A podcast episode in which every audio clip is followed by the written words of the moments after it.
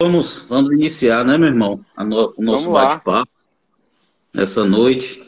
É, fazer primeiro a, a, apresentação, né?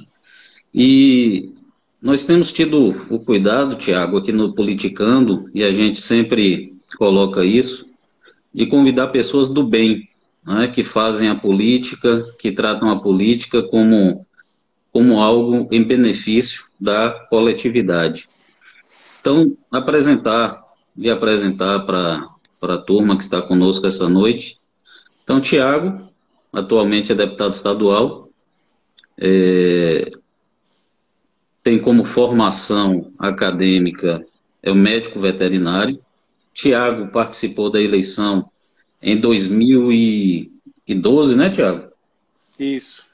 2012. a primeira eleição a vereador aqui em Salvador. Isso, a primeira eleição para vereador, Tiago obteve 5.413 votos. Isso. Foi candidato à reeleição em 2016 e já obteve uma votação muito expressiva de 11.963 votos. E na última eleição, em 2018, foi candidato a deputado estadual e obteve 46.494 votos. Então é isso, meu irmão. Então hoje é para a gente ter esse bate-papo. E inicialmente a gente vai tem por hábito aqui seguir um, um pequeno roteiro. Então gostaria de saber de você o que que você entende por política, qual a sua visão acerca da política. Compartilha conosco aí. Bom, Júnior, primeiro, é, parabenizar pela iniciativa. Eu acho que principalmente nesse momento de reclusão social, de distanciamento social, é muito importante que a gente continue se comunicando com as pessoas, principalmente nós que somos é, entes políticos. É, então é muito importante esse contato e as mídias sociais é, nos possibilitam é, que nós possamos estar a todo momento, pra, praticamente 24 horas, em contato com as pessoas. E Sim. essas lives, principalmente é, no momento que ela, elas reúnem diversas pessoas que não teriam oportunidade de estar debatendo determinados assuntos. Então, parabenizar pela iniciativa e dizer que nós, é, enquanto seres humanos, somos seres políticos. A gente faz política dentro de casa. É, recentemente eu conversava com um amigo, ele brincando, eu falei, rapaz, mas sempre tem aquele tio chato, ou tem aquele primo que tra traz algum problema com outro primo e você entra no meio ali para tentar resolver, ou às vezes tem uma prima que tem um namorado que não se dá muito bem com a sogra e você vai ali, tudo isso é política. Então a gente, enquanto ser humano, somos seres políticos. E a política em si, quando ela é, se volta para, para o fim público, a política pública, nós, enquanto agentes políticos, é, principalmente os eleitos para representar a, a população nos parlamentos, sejam ou na Câmara de Vereadores, ou na, nas câmaras de deputados ou senadores, é, nós somos a voz daquelas pessoas que nos acreditaram a, a, o voto para que nós estivéssemos ali para representá-los. Então, acredito que só através da política que nós conseguimos é, promover as mudanças necessárias e, é claro, é, nosso país, que é uma, uma, uma democracia, é, nós estamos ali pelo voto popular. Então, nós temos que entender que estamos ali representando é, a população que nos confiou o voto para exercer aquele mandato ali por um, um período determinado. É verdade, Tiago. E assim, é, como você bem sabe, eu também tive a oportunidade de assumir mandato aqui por pouco tempo, em Conquista. E nesse momento a gente percebe um grande é, entrave, vamos colocar assim, dessa participação popular e desse contato mais próximo com o eleitor. Então, nós estamos vendo aí várias câmaras de vereadores, Assembleia Legislativa, com sessões virtuais. Como é que você está vendo esse momento dessa participação nessas sessões virtuais?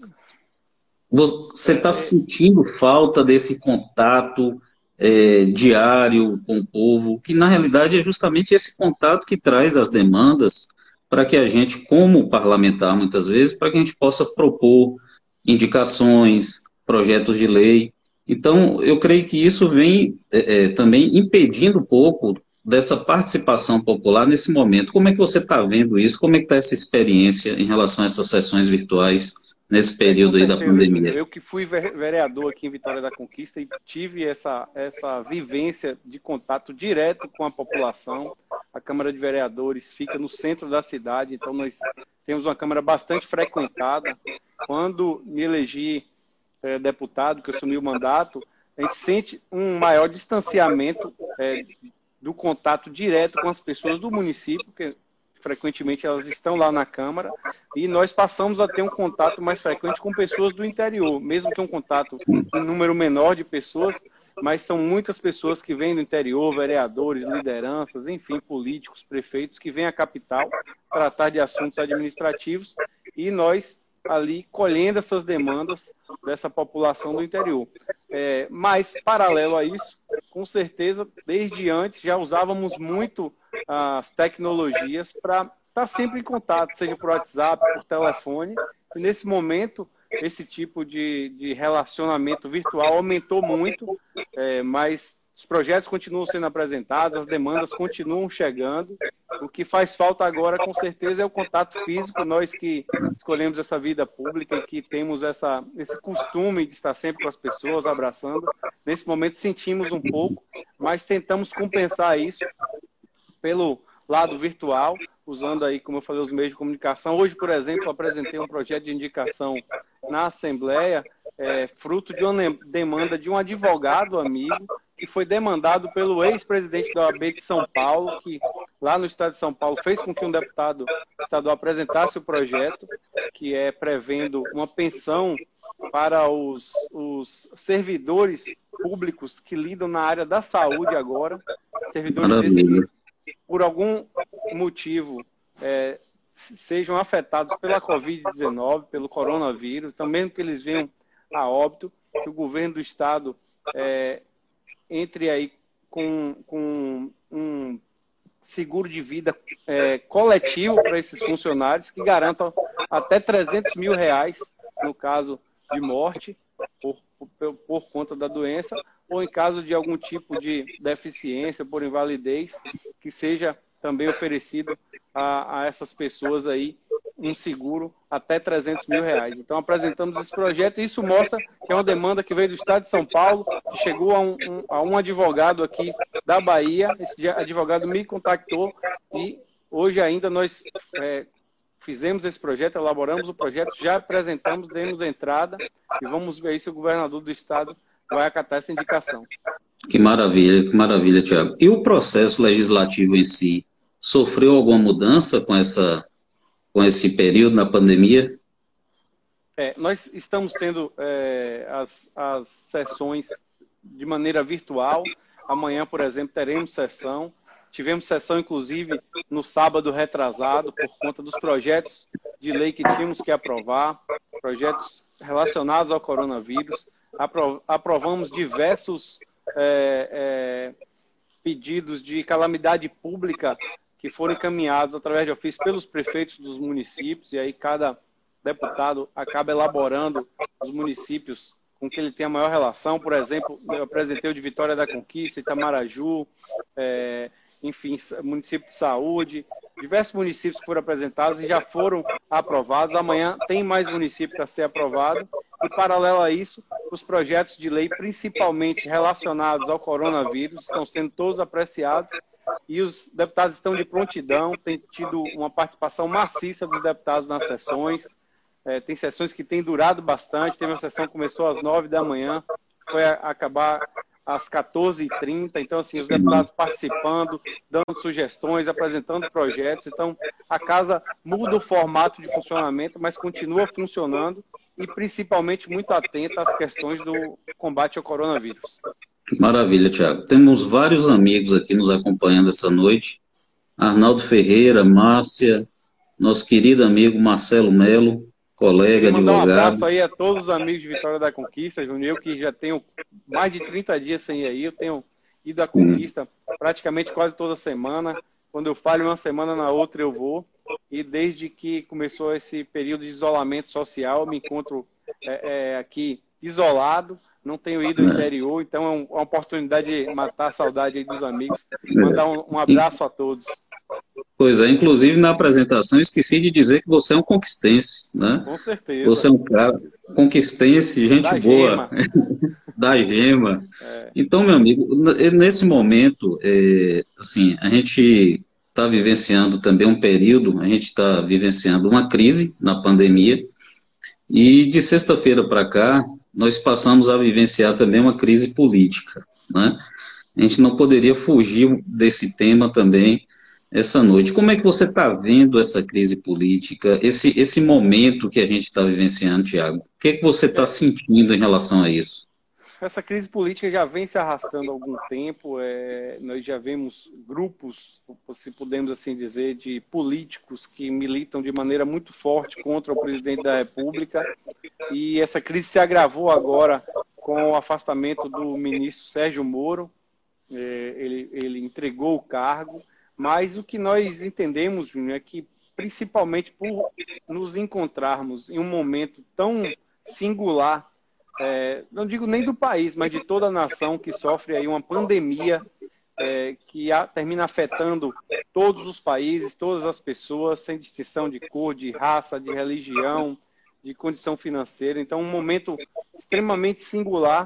Eu acredito que não é momento para estar se discutindo política eu acho que é um momento de diálogo, as pessoas têm que se entender. Nós temos um exemplo muito bacana que está acontecendo aqui na Bahia, onde o prefeito Assemineto, prefeito da capital, que é de um partido de oposição ao Sim. governador do estado, o governador Rui Costa, e eles têm sentado, têm discutido, têm elaborado soluções em conjunto para que é, essa pandemia possa ser minimizada, os efeitos dessa pandemia, e tem dado certo. Nós vemos aí a Bahia é, conseguindo segurar os índices de contaminação é, de uma maneira aí ainda aceitável. Nós temos é, estados vizinhos aqui, estados também em todo o país, no norte, é, São Paulo, que já se encontram é, praticamente em colapso, e nós vemos aqui na Bahia o diálogo é, produzindo algo de bom. Então é isso que a gente espera no cenário nacional. Eu acho que a política tem que ser deixada de lado nesse momento.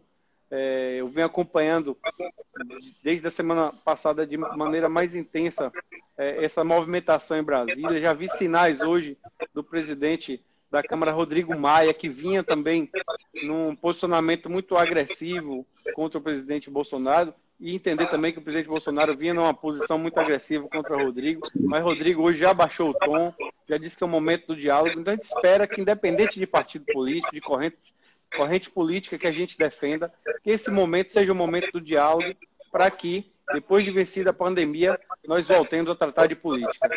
Muito bem, Tiago. Eu também concordo com você. Eu acho que esse é um momento que a gente tem justamente para pacificar o nosso país e os poderes eles têm que caminhar realmente de forma harmônica, principalmente nesse momento.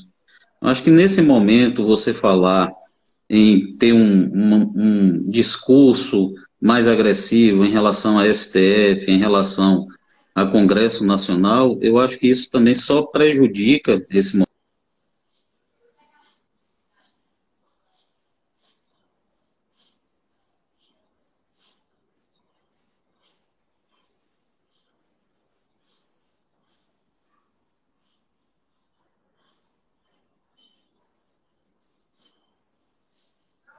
cada dia que passe, fiquem mais fortes para que possam realmente nos, nos representar. Nós estamos com vários, vários amigos aqui, Jackson, Yoshura. Eu estou vendo aqui o Gilmar, fazer uma observação aqui que o prefeito Semineto está fazendo um bom trabalho e que o governador está deixando a desejar. Eu concordo com o Gilmar. Eu acho que o governador em alguns momentos peca, mas de certa forma ele vem ouvindo as pessoas. Nós temos tentado contribuir com sugestões, com soluções que possam é, mitigar os efeitos da, da, da, crise do coronavírus. É, não concordo com todas as atitudes tomadas, acredito que o governo falha em alguns pontos. Eu tenho sugerido, desde o início, tenho sugerido que seja criado um comitê é, é de crise, principalmente para instruir os prefeitos do interior quais as medidas devem ser tomadas, compartilhar as boas medidas que vêm dando certo em alguns municípios não pegar nenhum município como modelo, porque a gente tem que entender que cada caso é um caso, mas o que nós vimos no início foram os prefeitos totalmente perdidos, copiando é, do município vizinho, ou muitas vezes pegando alguma informação na internet e replicando no seu município, sem entender direito quais seriam os efeitos daquelas medidas. E eu acho que o governo falha é, quando não se comunica com os prefeitos, orientando, tentando mitigar os efeitos, tentando tirar as dúvidas, tentando sugerir. Não é que o governo vai interferir na administração dos municípios, mas sugerir é, medidas que possam ser tomadas. Por exemplo, tem municípios que ainda não tiveram nenhum caso de coronavírus e os prefeitos sitiaram as cidades, Júnior, é, colocando um, um, prefeito até com a reta escavadeira, cavou a estrada da cidade, ninguém entra, ninguém sai. Então são impactos que acontecem no comércio, são impactos que acontecem na saúde pública, porque o medicamento não chega, o alimento não chega, e os prefeitos realmente não têm a quem perguntar nesse momento tão complicado. Então, sempre que nós identificamos alguma ação que falta no governo, alguma ação que nós não consideramos que seja a ação correta a ser tomada, nós estamos tentando pontuar através do diálogo, fazendo projeto de indicação, é, às vezes mandando ofício mesmo, sugerindo, mas tendo que entender que o posicionamento do governador, a última palavra é dele. É, nós tentamos contribuir, mas realmente nós temos que entender que o governador do estado é ele. É isso. E eu assim, Thiago. Só governador, viu, Júnior? Queria deixar aqui registrado, que muitas vezes as pessoas é. não entender. É, mas é isso, eu acho que, que esse momento, independente assim de, de oposição ou situação, é bem o que você disse aí no início, né? Eu acho que esse momento é um momento realmente do diálogo, da busca é, das melhores soluções. Claro que em algum momento um ou outro pode deixar a desejar, mas eu acho que o momento é justamente esse de busca dessas soluções para esse, esse problema que a gente está vivenciando. Ô, Tiago, em relação às eleições desse ano, o que, que você está percebendo? É, aí na capital há alguma discussão no sentido de modificar a data de eleição? Nós temos vários pré-candidatos que estão nos acompanhando aqui essa noite. Então, o que, que você vem percebendo em relação a essa questão da data da eleição? Alguma possibilidade de mudança?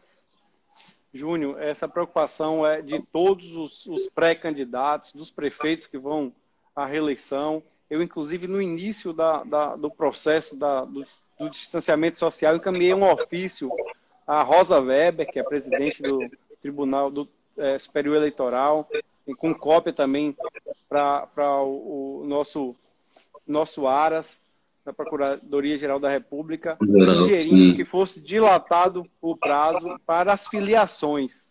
E de pronto fui, fui, eles responderam essa provocação via ofício, que o que diz, o que dita as datas é, é, relacionadas à eleição é a data da eleição. Então, o prazo para filiação são seis meses antes da data da eleição. Então, a, a data da filiação só pode ser alterada caso seja alterada a data da eleição. Então, a data da eleição é a data mãe, é o que rege. Existe uma discussão muito grande da prorrogação da eleição, até em alguns momentos algumas pessoas sugerindo a coincidência do, das eleições, tendo a extensão dos mandatos por mais de dois anos, os mandatos de prefeito e de vereadores. Eu sou contra é, a, a, a, coincidência das eleições, por entender que nós fomos eleitos. Eu, é bom deixar claro, Júnior, que eu hoje sou vereador, licenciado, Sim. estou assumindo é, como deputado suplente, então eu sou vereador, meu mandato se encerra ao final desse ano, mas eu sou contra que seja prorrogado por mais dois anos, porque nós fomos eleitos pela população para um mandato de quatro anos. Então, as Sim. pessoas que nos confiaram o voto, nos confiaram o voto para que nós desempenhássemos aquela função por quatro anos. Então, não acho Sim. justo que nós é, temos, teremos acrescido ao nosso mandato mais dois anos sem eleição. O que eu acredito que pode ocorrer, e eu vejo outra linha muito forte trabalhando nisso, é uma prorrogação da eleição do primeiro domingo de outubro para um domingo em novembro, com o segundo turno sim. em dezembro. Eu acho que isso sim é possível, mas até agora não há nada de concreto, são apenas especulações. Nós estamos acompanhando de perto para tentar é, nos antecipar, inclusive informar a população, os pré-candidatos, que isso é, vai acontecer, se acontecer, mas até agora são só especulações. E, e o importante disso também, é, é, dessa dessa importância nesse momento de se definir essa questão relacionada à data da eleição é justamente em relação ao calendário eleitoral, né? Porque pelo calendário eleitoral, em julho, nós já teríamos convenções partidárias. É, do meu ponto de vista, já houve um certo prejuízo nesse ano eleitoral, por quê? Porque até o início de abril foi o limite para a filiação partidária. Então, ali, 4 de abril. Então, esse limite para a filiação partidária, ele já foi um pouco prejudicado, os candidatos já tiveram um certo prejuízo aí, porque não tiveram tempo hábil sequer de conversar, de visitar promover os presidentes, reuniões. promover as reuniões. É, nós tivemos a última eleição aqui em Vitória da Conquista, e em Salvador não deve ter sido diferente, a última eleição municipal, é, às vésperas dos prazos de filiação, todos os partidos estavam promovendo reuniões, os partidos defendendo a sua ideologia partidária, tentando agariar novos filiados para que pudesse disputar a eleição. Então, nós já tivemos um prejuízo grande em relação a essa questão do prazo de filiação, porque permaneceu o prazo do calendário eleitoral. Outra questão relacionada ao calendário eleitoral que foi justamente o prazo de desincompatibilização de muitos secretários municipais nesse período também. Então, veja bem a situação. Vamos supor que a eleição ela mude para novembro e o prazo de desincompatibilização dos secretários são é, é o prazo de seis meses. Então, secretários de saúde, por exemplo, em vários municípios que estavam ali, né, estavam ali cuidando dessa questão é, é, é do corona e tudo mais, tiveram que se desincompatibilizar para se candidatar. Então, trazendo realmente não só um prejuízo para um, um, prejuízo pessoal, mas um prejuízo do ponto de vista de ajudar a administração pública dentro desse aspecto. Por quê? Porque aquele secretário ele já vinha vivenciando, já tinha experiência, poderia contribuir de uma forma muito melhor nesse período. Então, nós temos outro prazo aí, não é? E temos outro prazo também, Tiago, que é o prazo de alistamento eleitoral, prazo final, que é agora no dia 6 de maio. Então, quer dizer, são prazos que eles têm por base justamente a data da eleição. Então, enquanto o TSE ele não resolve é, esse ponto, se vai modificar a data da eleição ou não, é, do meu ponto de vista, o processo eleitoral ele vem sendo prejudicado em razão dessas datas que vêm ocorrendo, e uma das principais é justamente a das convenções partidárias. Como é que em julho. Eu, eu, acho, eu, eu acredito que as convenções talvez sejam é, o principal balizador sim, da alteração sim. da data da eleição ou não. Eu acho que talvez eles estejam esperando chegar um pouco mais perto. Não sei se já colocaram alguma data limite para fazer essa análise, mas eu acho que quando entenderem se vai ser possível realizar as convenções ou não, aí eu acho que é o deadline, a data final para que as eleições sejam talvez prorrogadas, e aí com elas todos os, os, prazos, é claro que os prazos de descompatibilização, por exemplo, já foram por água abaixo. Eu acho que a eleição desse ano, com certeza, ela já foi prejudicada, ela não será, ela já foi prejudicada, na medida que os candidatos hoje não podem estar é, tá expondo suas ideias, promovendo reuniões, principalmente candidatos de primeira eleição, candidatos sim, novos sim. que queriam se apresentar. Então, eu acho que é tudo muito novo, as pessoas vão começar a recorrer mais às mídias sociais, como eu falei, à internet, ao Facebook, ao WhatsApp, para tentar passar as suas ideias, mas com certeza vai ser uma eleição totalmente atípica, totalmente prejudicada, não só para os políticos, mas também para os eleitores que deixam de ter ali o direito de conhecer a fundo todos os candidatos, todas as propostas. Então, com certeza vai ser uma eleição que já está prejudicada, no meu ponto de vista. Eu queria é também aqui, Júnior, eu vi aqui Jo, jo, jo Alisson, que os prefeitos Sim. precisam de diálogo também. Com certeza, Jo Alisson, é, é, é isso que eu tenho defendido. Eu acho que o governo devia ter um canal de diálogo com os prefeitos. Nós, deputados, estamos fazendo esse papel, conversando com os prefeitos que nos procuram, levando sugestões. Eu tenho passado muito material de Salvador para servir como base às decisões dos prefeitos que nos procuram, entendendo que Salvador é uma realidade, o interior é outra realidade, então cada qual tem que se adaptar. Estamos passando também é, informações é, do Ministério da Saúde, muitos prefeitos é, perguntando quais são, são, as normativas mais novas, quais são os entendimentos mais novos. Nós estamos buscando esse diálogo, mas eu acho que esse diálogo devia ser institucional. devia ser governo Sim. do Estado, até porque o governo tem um papel primordial, não só na captação de recursos federais, mas na destinação desses recursos para os municípios. Então, o governo precisa entender o que está acontecendo em cada lugar, qual é o município que hoje sofre mais do que o outro, enfim. Eu acho que é preciso criar esse comitê de crise estritamente para comunicação com o interior. Pode fazer comitê científico, que vai debater questões científicas da doença, pode fazer comitê administrativo para ver quais ações o governo vai tomar, mas é preciso um comitê de crise para manter o diálogo com os prefeitos, para receber as dúvidas dos prefeitos, para orientar os prefeitos. Existem recursos federais hoje já liberados para os prefeitos e muitos prefeitos não sabem.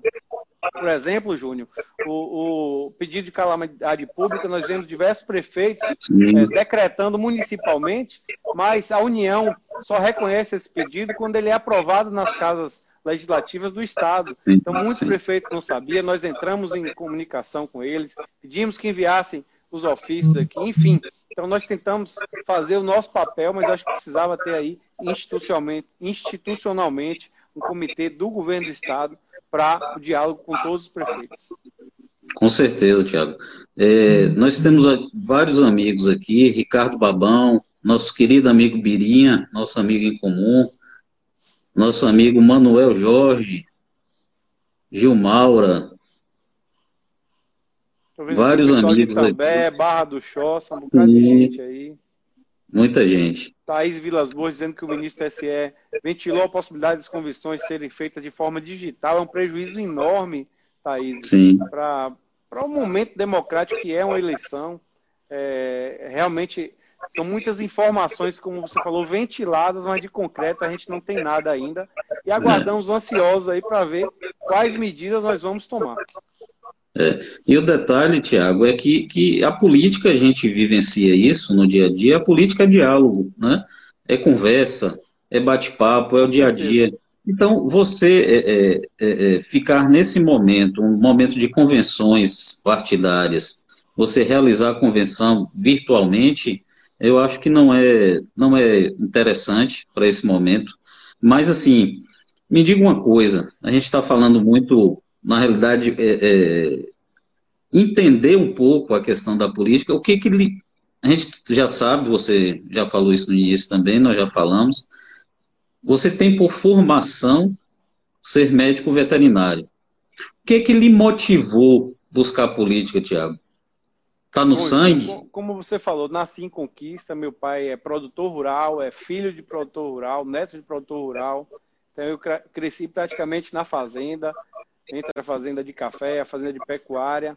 Eu estava sempre na Barra do Choça também, enfim, sempre no interior. Minha vida foi pautada no interior. Estudei em Conquista até o segundo ano.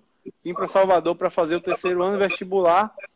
E não era diferente, eu fiz, fiz vestibular para administração, agronomia e veterinária.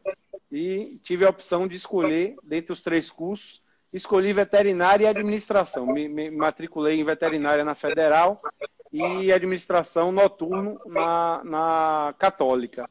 Não dava para fazer essa conciliação, eu tinha aula pela manhã e pela tarde veterinária, então no primeiro semestre eu larguei a administração, me formei em veterinária, assim que formei, fiz uma pós-graduação na, na, Federal, na escola, de, na escola de administração da UFBA, uma pós-graduação em administração é, lá, é, e acabei ficando em Salvador, é, terminei me casando aqui. É, tinha um, um, relacionamento muito próximo ao, então, agora prefeito Assemineto, que naquele momento é, desenhava a sua primeira candidatura a deputado federal. Então, comecei a ajudar Neto desde a sua primeira eleição, na segunda, fui participando de coordenação de eleição aqui na capital, como morava aqui, e aí fui me entrosando com pessoas políticas, com lideranças, militâncias, é, conhecendo a, cap, a, capital de uma maneira mais próxima, Júnior. Passei a, na faculdade já, já, me ajudou muito a entender que Salvador é uma cidade múltipla. Eu acho que Sim. talvez 90% dos meus colegas de veterinária eram do interior, assim como eu. E tinham parentes aqui, moravam aqui. E passei a perceber que Salvador é formada de pessoas como a gente, que vem do interior buscar Sim uma oportunidade, buscar estudos, buscar trabalho, enfim. E rodando os bairros, eu passei a ver mais ainda pessoas do interior aqui, comecei a me identificar e resolvi sair candidato a vereador quando o Neto é, se candidatou a prefeito. Deu certo, fui eleito, como você falou, com 5.413 votos. E de lá para cá a política entrou na veia e aí cada vez você vai convivendo com mais pessoas políticas, vai entendendo o poder da política, o poder de mudar a vida das pessoas. O prefeito fez uma verdadeira transformação aqui na capital e a gente participou dessa transformação. Então, através de indicações nossas, bairros que eram inteira, inteiramente no barro passaram a ser asfaltados, a ter infraestrutura, a ter praça, a ter posto de saúde. Você começa a ver é, que você consegue mudar a vida das pessoas através da política. Então, é, vira uma, uma bola de neve, e você vai conhecendo pessoas também legais que estão com a mesma ideia. É, depois comecei a tratar política com pessoas do interior e aí veio a eleição para deputado estadual e hoje estou aqui deputado estadual representando a minha cidade. E teve uma votação muito expressiva como deputado estadual. Agora conta para a gente aí, como eu lhe falei, nós temos vários amigos que são pré-candidatos que estão nos assistindo agora. Como é que a gente faz para dobrar a votação desse jeito? Ah, é, com certeza. Eu vou voltar um pouquinho à minha primeira eleição. Quando eu resolvi ser candidato a vereador, eu fui conversar com então candidato a prefeito a Semineto. Sim. O rapaz, você é do interior, veterinário, não é daqui, não tem família política, não tem tradição política. A campanha de vereador talvez seja uma das campanhas mais difíceis, porque é uma campanha Verdade. corpo a corpo. Sua chance é muito pequena. Eu falei, mas Neto, mas eu quero. Ele falou, bom, então se você quer, busque é, se entrosar ainda mais com as comunidades, tente ver se consegue algum cargo público que lhe dê um pouco de visibilidade. Eu consegui naquela época. Era no final da gestão do João Henrique, eu fui diretor-geral do trabalho, lidava com toda a intermediação de mão de obra, com curso de qualificação através do Sistema S.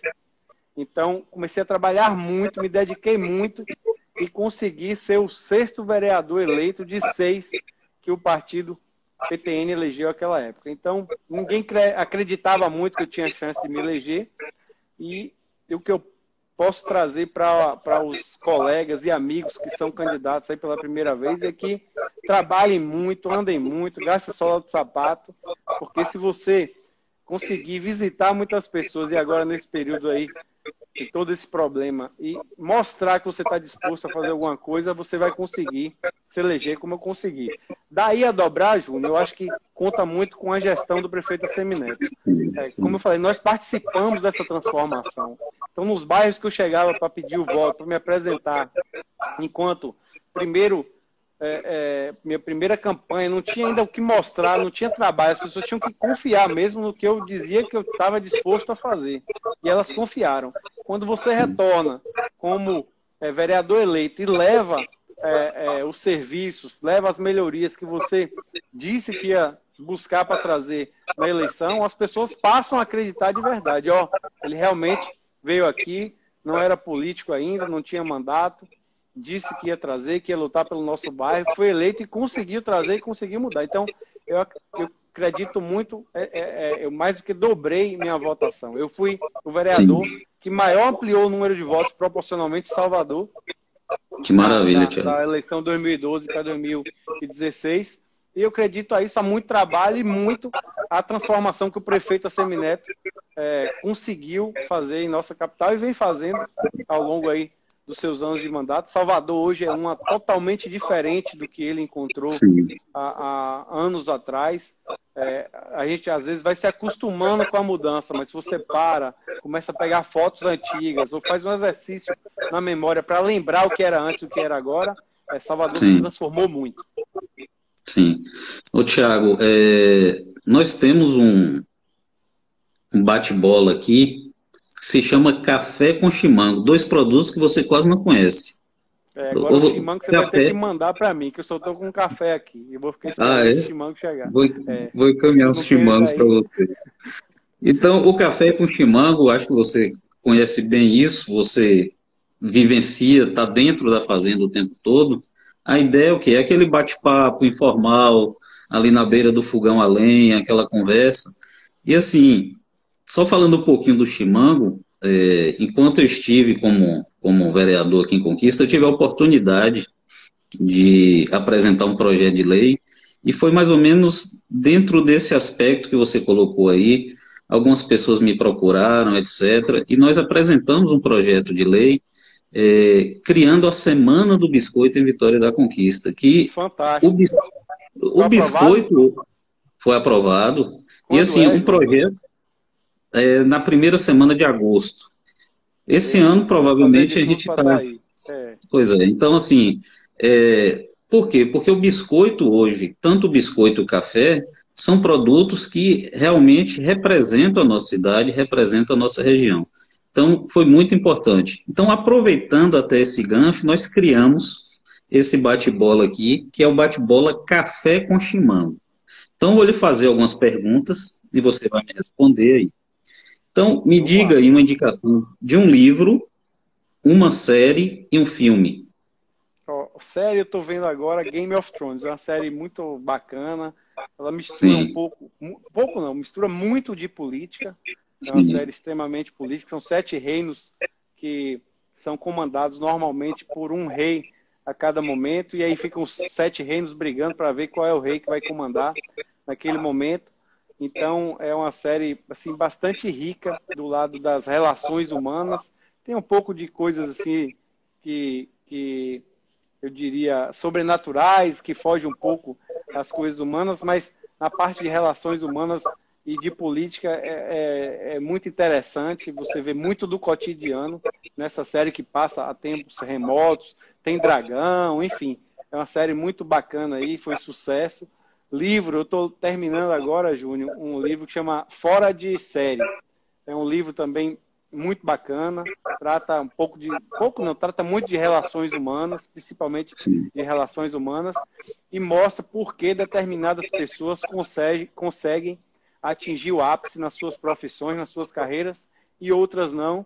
E ele vai fazendo toda uma análise né, do porquê aquilo aconteceu, o que é que, que, quais são as condições que aquelas pessoas tiveram, diferente das outras que não conseguiram alcançar o sucesso. Então é um livro também bastante interessante. Qual foi a outra pergunta? Um filme. Filme. Um filme. Ah, tem um livro também que eu gosto muito de história, Júnior. Desculpa, um livro, um livro. É, eu li ele tem muito tempo, um livro até grosso, que chama o é, Mauá, o empresário do Império. É um livro interessante para quem gosta, um livro bastante robusto, mas ele faz toda uma retrospectiva do Barão de Mauá é, como Sim. ele conseguiu, é, no período do Império, ser o, o homem mais rico do, do, momento naquela época no Brasil, inclusive financiando a própria coroa. É um livro que remonta a história do Brasil, como o Brasil se desenvolveu, e a gente passa a entender diversas relações que o Brasil tem hoje com diversos países, com a Inglaterra, com os Estados Unidos, que surgiram desde aquela época colonial. E esse livro conta muito isso, é um livro interessante também. O filme, Deixa eu ver um filme bacana aqui para indicar. Eu gosto muito de cinema, Júnior. Assisto praticamente tudo. É aventura, suspense, romance. Deixa eu ver um, um, filme que vai vir à cabeça aqui agora. A Lista de Schindler, eu acho um filme fantástico. Mostra o poder é, do querer fazer bem do, da pessoa, do humano, que num momento tão complicado, era uma pandemia diferente da que a gente vive hoje, mas ele conseguia ali fazer o bem de uma maneira é, é, altruísta, sem precisar estar tá se exibindo, mas tentando promover da, da melhor maneira que ele podia o bem para pessoas que estavam sofrendo muito naquele momento. Acho que tá, tá, bom aí de filme, de livro, tá ótimo, de série. Tá ótimo. Me diga aí uma referência, uma personagem, um personagem, uma referência política no Brasil e no mundo. Ó, eu vou dar uma referência atual hoje, que é o prefeito Semineto. Eu acho, vou dar ele por quê? Ah, por que você vai falar de Neto? Tem tantas referências para dar que já passaram. Eu vou falar de Semineto porque é um jovem, praticamente, da minha idade, tem 40 anos. Neto, Neto fez 41 agora, mas é um jovem que eu acho que tem um futuro muito brilhante ainda é, na política, por ser uma pessoa ponderada, por ser uma pessoa trabalhadora, por ser uma pessoa que busca fazer a diferença. Eu pude participar da gestão dele, fui presidente da Limpub aqui em Salvador via como o Neto tratava a coisa pública, como, como o Neto tratava a, a, a população, tratava a sua equipe, enfim, com todo o empenho, com todo o gás, é, como se cada dia fosse o último, e eu acho que Neto ainda vai fazer muito pelo Estado e pelo Brasil. No mundo, eu diria um político no mundo, não é que você quer? Político ou qualquer personalidade? Qualquer personalidade, pode ser. No mundo, eu vou dar um exemplo que, que é um cara que não foi político, mas também que demonstrou que a força de vontade poderia fazer, que é o nosso. Eu cheguei a me emocionar. Nosso inesquecível Ayrton Senna. Ayrton Senna é um exemplo aí para todos os brasileiros. Pela Maravilha. garra, pela dedicação, por tudo que ele foi, que ele representou. Maravilha, Thiago. Maravilha. Um esporte favorito, meu irmão? Triatlo. Sou triatleta. Eu corro, nado e pedalo. Então fico entre os três aí, a corrida, o pedal, a natação. Gosto muito de esporte. É, nós que estamos agora em, em, nesse distanciamento social, nessa reclusão, é, os esportistas estão sofrendo muito. Eu tenho pedalado em casa agora, não tenho corrido, não tenho saído para a rua, mas tenho pedalado quase que diariamente na, na bicicleta de spinning e e, enfim, eu acho que o triatlo é um esporte completo. Tem diversos outros aí, Júnior. Futebol, vôlei, basquete, enfim. Mas eu acho que triatlo é um esporte que, que faz a diferença porque você passa a se conhecer melhor, principalmente quando você faz provas longas, o Ironman. Eu já fiz dois Ironmans. Vou dizer o que é um Ironman para quem não sabe entender. O Ironman, você nada quase 4 quilômetros, depois você pedala 180 e depois você corre 42. Você faz tudo isso seguido. Então é uma prova extremamente desgastante, aonde o treino é, é, é, muito importante. Você só vai conseguir fazer uma prova dessa se você treinar, se você for disciplinado. Então, acho que a pessoa que faz o Ironman aprende o que é disciplina, é, como uma disciplina funciona, não só para o esporte, mas para todas as outras coisas da nossa vida. Então, acho que o triatlo é um esporte aí completo e é o meu esporte preferido. Muito bom. Acarajé ou abará? Acarajé com abará. Gosto muito com abará. Dois, com abará. É, sempre é que eu vou aqui, Júnior, comer, como um acarajé e um abará. É, quando eu quero segurar um pouquinho a onda, eu como só abará, porque não é frito, é cozido. Mas me é. lembro muito do acarajé que tinha ali na pracinha do Gil.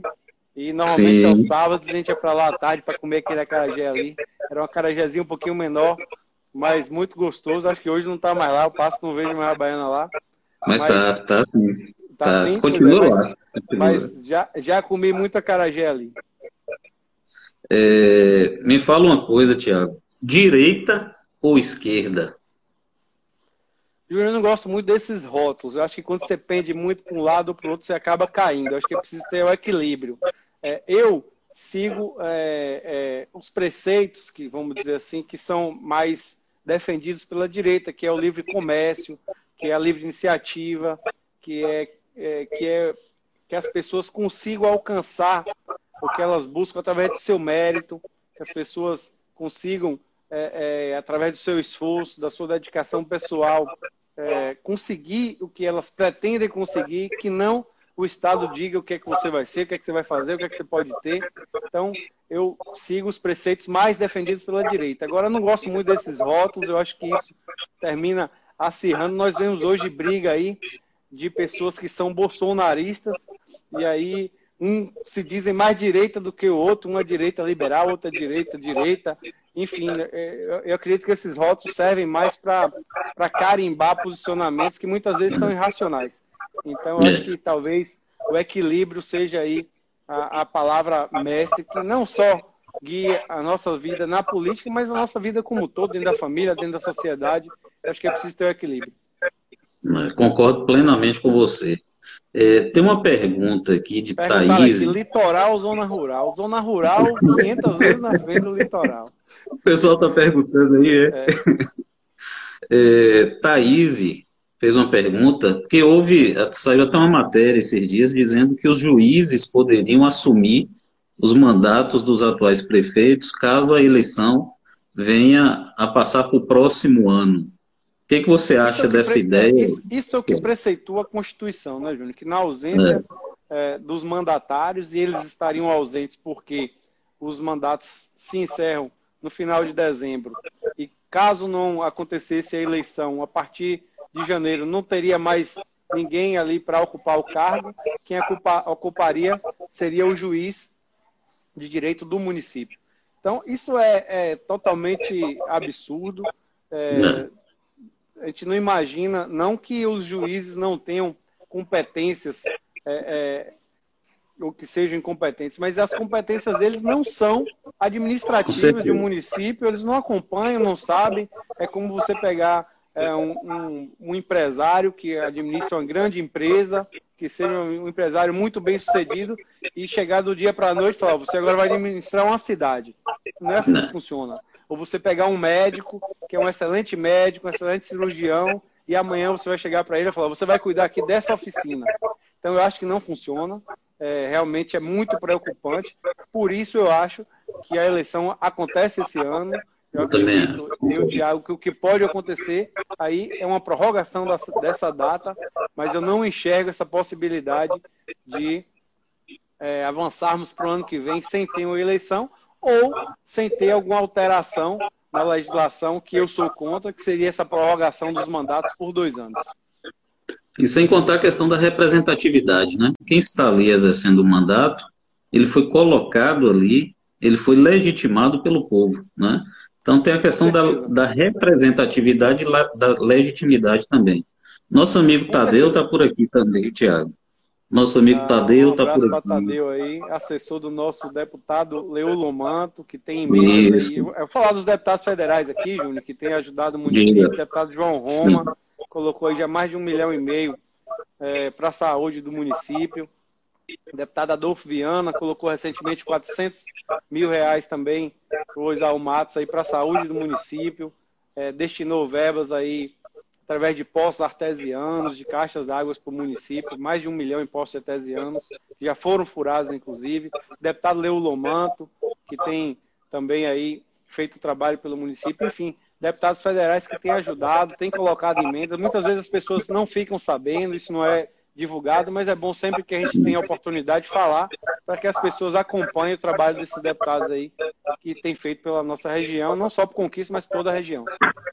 Com certeza. E, e, tem uma pergunta aqui de Cristiano Filho. Ele quer saber o seguinte: como é que faz para um jovem inserir na política, começar a participar da política?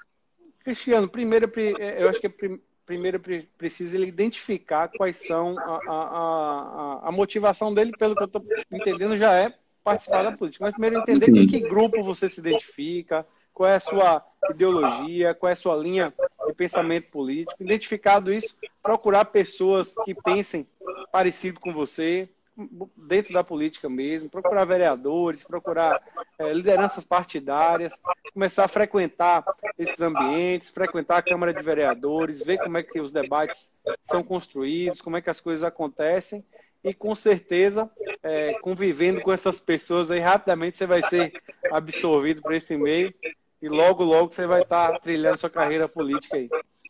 Com certeza, meu amigo. Nós temos aqui Leonardo.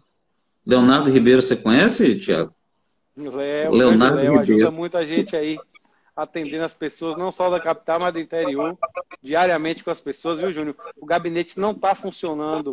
Léo, da nossa assessoria, nosso gabinete não está funcionando na Assembleia, a Assembleia está fechada, mas toda a nossa equipe está diariamente em contato e eu tenho provocado que, em vez de esperar que as pessoas nos procurem, nesse momento que nós procuramos, vamos procurar as pessoas, ligar todo dia para as lideranças, para o interior, perguntar como é que está, se está precisando de alguma coisa, para que esse contato não seja perdido e nesse momento tão importante que eles sintam que tem alguém aqui que está à disposição para representar na Assembleia e, dependendo do que for, até para o próprio presidente, a gente tem encaminhado projeto de indicação.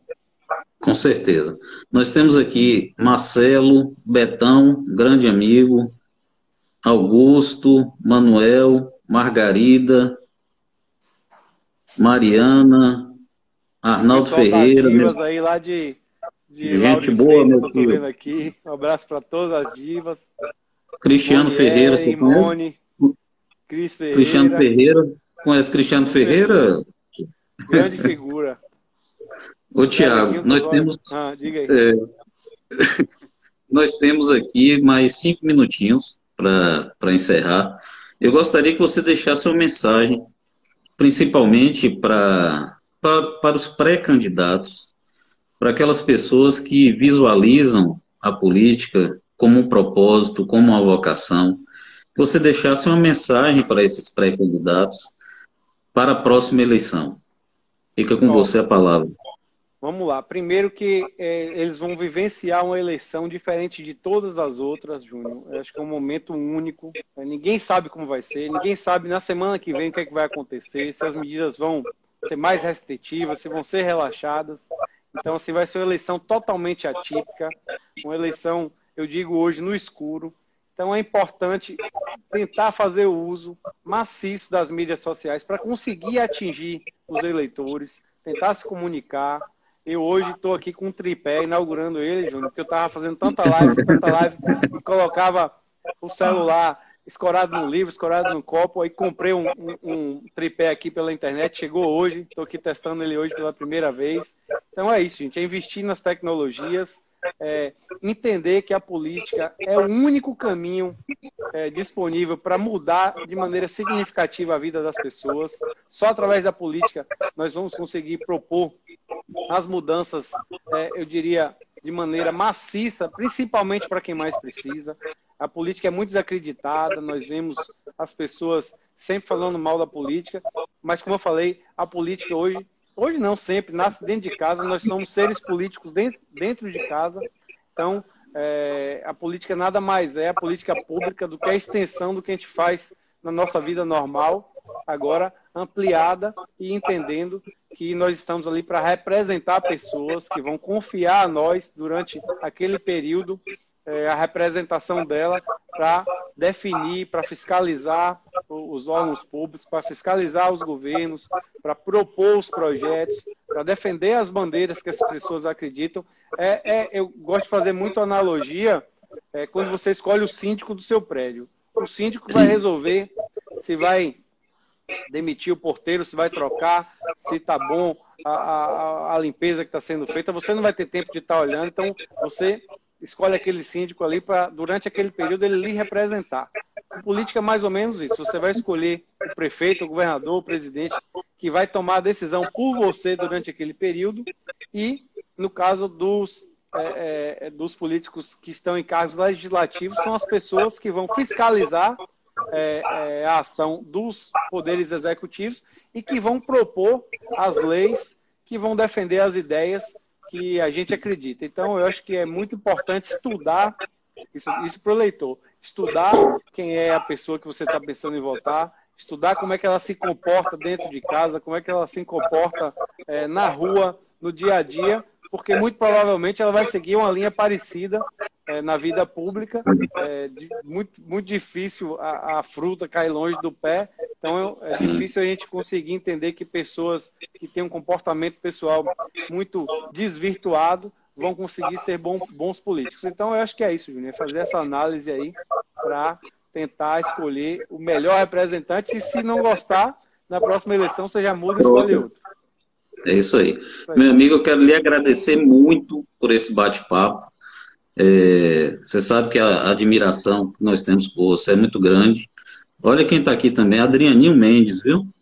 Por aí, candidato a vereador, fortíssimo. Fortíssimo em Vitória da Faz um trabalho muito bom aí na zona rural de nossa cidade. Instalou postos artesianos para comunidades que precisavam, como você também. É, então, um grande amigo, um abração para Adrianinho. Mas é isso, meu amigo. Muito obrigado, viu, pela participação, por estar aqui conosco essa noite, nesse bate-papo. E na próxima semana nós teremos outro convidado. E gostaria de deixar a palavra com você para você se despedir dos nossos amigos essa noite. Eu que agradeço a oportunidade, vou dizer que agradeço também pela ajuda que você tem, tem dado em nosso mandato, é, é, nos provocando a apresentar projetos, por exemplo, em Conquista, a Defensoria Pública para as Mulheres, que foi instalada aí, foi um pleito seu, uma demanda que chegou a mim através de você, através de debates que você realizou aí, entre outros projetos que a gente apresentou aqui, por demanda é, feita por você. Então a gente agradece essa parceria, pede que a população de Conquista, na dificuldade de entrar em contato com a gente, que entre em contato com você, que as coisas chegam, as demandas chegam, e deixar aqui o nosso mandato aberto para todos vocês. Mandar um abraço para todos os conquistenses aí, meus conterrâneos. Mandar um abraço para todos que participaram da live e dizer que nós estamos aqui firmes, atentos e atuantes para defender o nosso estado, a nossa capital e a nossa querida Vitória da Conquista. Um abraço, um beijo para todos. Forte abraço, meu amigo. Um abração. Valeu, grande abraço.